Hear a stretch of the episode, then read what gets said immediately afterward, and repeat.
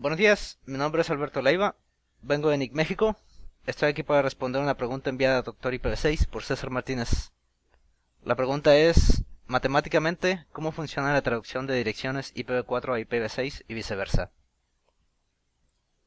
Bueno, César, mi respuesta es que no existe uno, existen cinco métodos de traducción. Estos mecanismos se pueden mezclar hasta cierto punto para poder ingeniar diferentes soluciones para requerimientos de diferentes redes. Ah, bueno, aquí el problema es que no me caben los cinco métodos en un podcast de 15 minutos. Entonces lo que voy a hacer es dividir este podcast en dos. En el presente archivo voy a hablar sobre los dos primeros métodos y en el siguiente voy a hablar sobre los tres que faltan. Ah, ok, el primer método se llama en español, formato de dirección IPv4 embebida en una dirección IPv6. Ah, es un nombre un poco molesto. La IETF asignó un nombre corto a este método. Yo tiendo a llamarlo método tradicional. Básicamente, la idea parte de la observación de que una dirección de IPv6 es mucho más grande que una dirección de IPv4. Y por lo tanto, es razonable pensar que podemos codificar una dirección de IPv4 dentro de una dirección IPv6 y todavía tener suficientes bits de sobra para concatenar un prefijo de red de IPv6 con un tamaño razonablemente cómodo.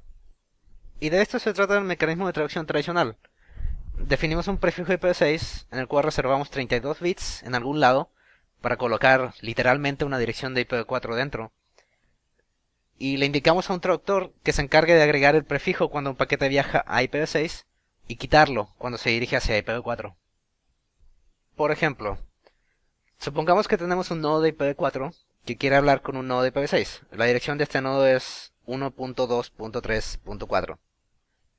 Necesitamos, para empezar, un traductor, un artefacto que se va a dedicar a interceptar el tráfico de este nodo IPv4 y va a convertir el tráfico a IPv6. En este traductor necesito configurar un prefijo de IPv6 que va a estar agregando y quitando el tráfico. Supongamos que elijo el prefijo 64 96. este, este es el ejemplo más simple posible. Elegí este prefijo, un slash 96, porque 96 bits es precisamente lo que le falta a una dirección de IPv4 para completar 128 bits. Entonces, lo que va a suceder es que el traductor va a concatenar estos 96 bits a la dirección de IPv4.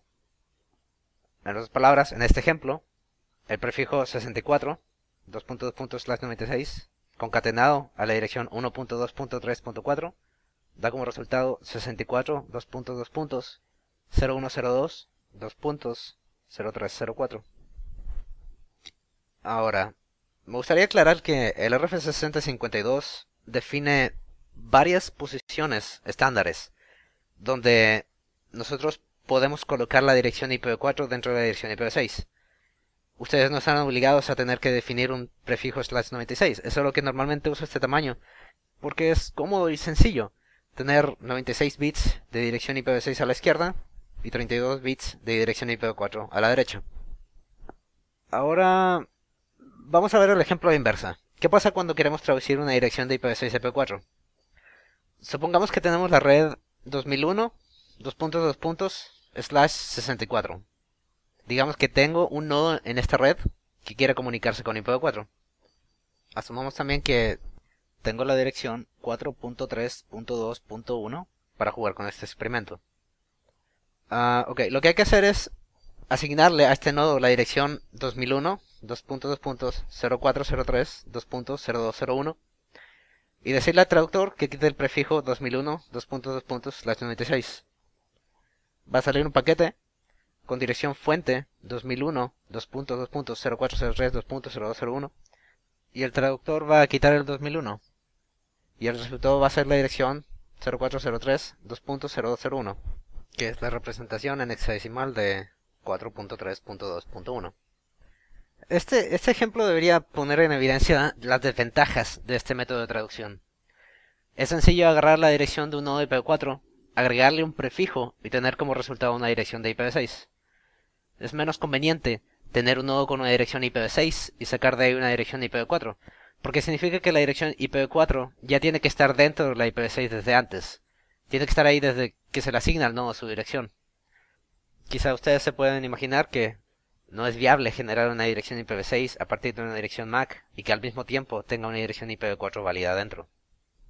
Esta, es la razón por la cual cuando tenemos un traductor normalmente usamos el método tradicional para traducir las direcciones de los nodos de IPv4, pero no para los nodos de IPv6. Se le asigna al traductor un prefijo v6, por ejemplo 64 dos puntos, dos puntos, las 96, y se considera que todo el Internet IPv4 es simplemente la red 64 dos puntos, dos puntos, slash 96. Para nombrar a los nodos del otro lado, los nodos de IPv6, normalmente se usan otros mecanismos de traducción. Uno de ellos se llama Explicit Address Mappings, mapeos de direcciones explícitos. Mapeos explícitos es lo que, lo que parece que es. Es una tabla en la cual cada renglón contiene un prefijo IPv6 y un IPv4. Básicamente el renglón es un renombre indica que una dirección que hace match con uno de sus prefijos debe intercambiarse por la dirección equivalente de la red del otro prefijo. Veamos un ejemplo. Digamos que en la tabla tenemos un renglón que mapea el prefijo IPv6 1, 2.2. slash 120 al prefijo IPv4 1.2.3.0 slash 24. ¿Qué pasa cuando hay que traducir una dirección? se reemplaza el prefijo. Por ejemplo, digamos que se desea traducir la dirección 1.2.3.8. ¿Qué hacemos? Quitamos el prefijo que encontramos en la tabla. 1.2.3.8 menos 1.2.3 queda solamente 8. Y agregamos el otro prefijo. El resultado es 1, 2.2.8. Con esto asignamos varios mapeos en un solo renglón de la tabla. La dirección 1.2.3.1 es 1, La dirección 1.2.3.2 es 1, 2.2.2. La dirección 1.2.3.3 es 1, 2.2.3, etc. Es similar al mecanismo de traducción tradicional, excepto que no se copia toda la dirección IPv4 dentro de la IPv6, solamente se copia el sufijo. Y por último, me gustaría señalar que este mecanismo de traducción se puede simplificar de hecho, generalmente es simplificado. Por ejemplo, en una arquitectura que se conoce como SIIT-DC, eh, que es una arquitectura pensada para data centers, muy recomendada por cierto, es el RFC 7755. Se trata de tener data centers 100% en IPv6, pero aún así no perder la habilidad de proveer servicios a clientes de IPv4.